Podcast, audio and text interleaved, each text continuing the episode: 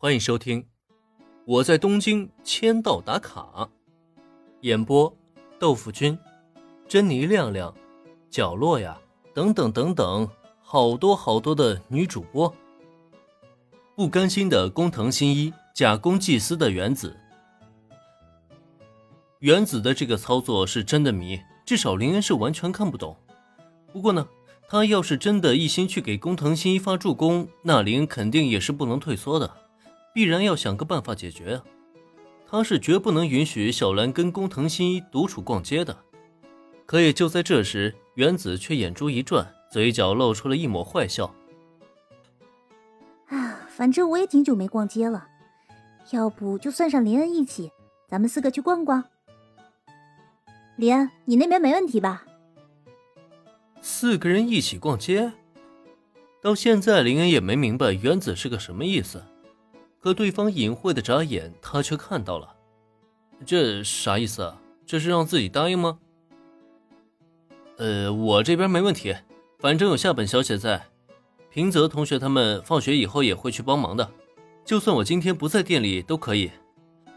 啊，算了，先答应下来吧，然后再看看他到底想搞什么鬼。看吧，连社长大人都答应了，现在你没话说了吧，毛利助理？听到林的话以后，原子立刻得意洋洋的看向小兰。原子你呀，哎，算了，我答应还不行吗？这都把社长大人搬出来了，小兰还能说什么呀？但是三人之间的对话却让一旁的工藤新一听得一脸的懵逼啊！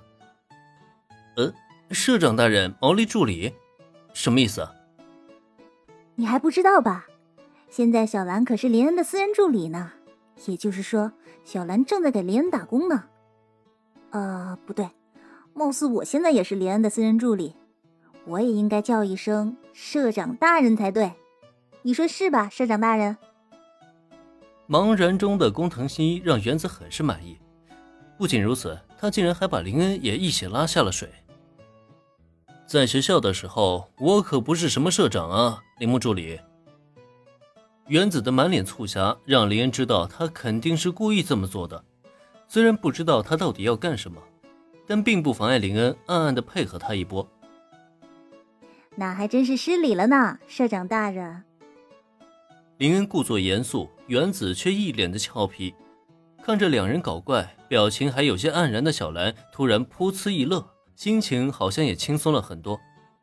但与此同时，再看看工藤新一的表情，确实没那么好看了。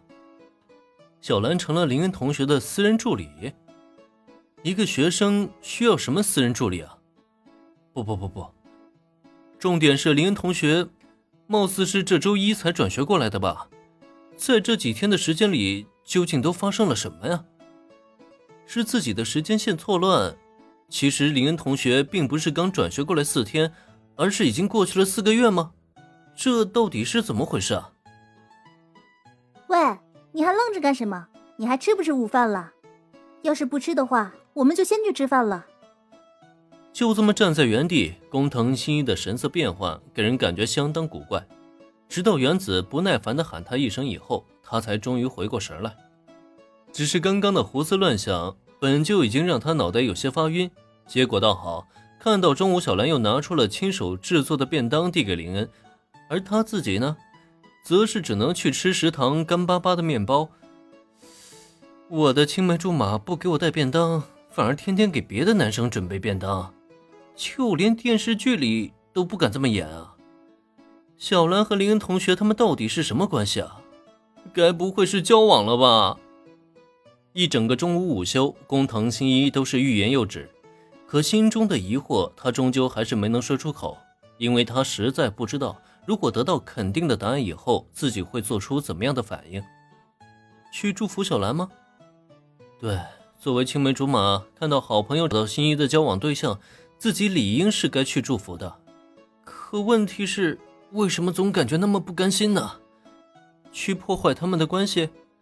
可如果他们要是真心的互相喜欢呢？这么做，自己岂不是成了反派男二号了吗？不不不不不，先不能这么想。现在需要考验的是两人究竟有没有交往的这件事情。如果他们没有在交往，自己却贸然行动，以小兰的性格，一顿胖揍怕是难以逃脱不掉的。要不怎么说，越是聪明的人就越容易把事情想复杂呢？下午的两节课，工藤新一压根就没把心思放在课堂上，反而是不停的观察林和小兰，想要找到什么蛛丝马迹。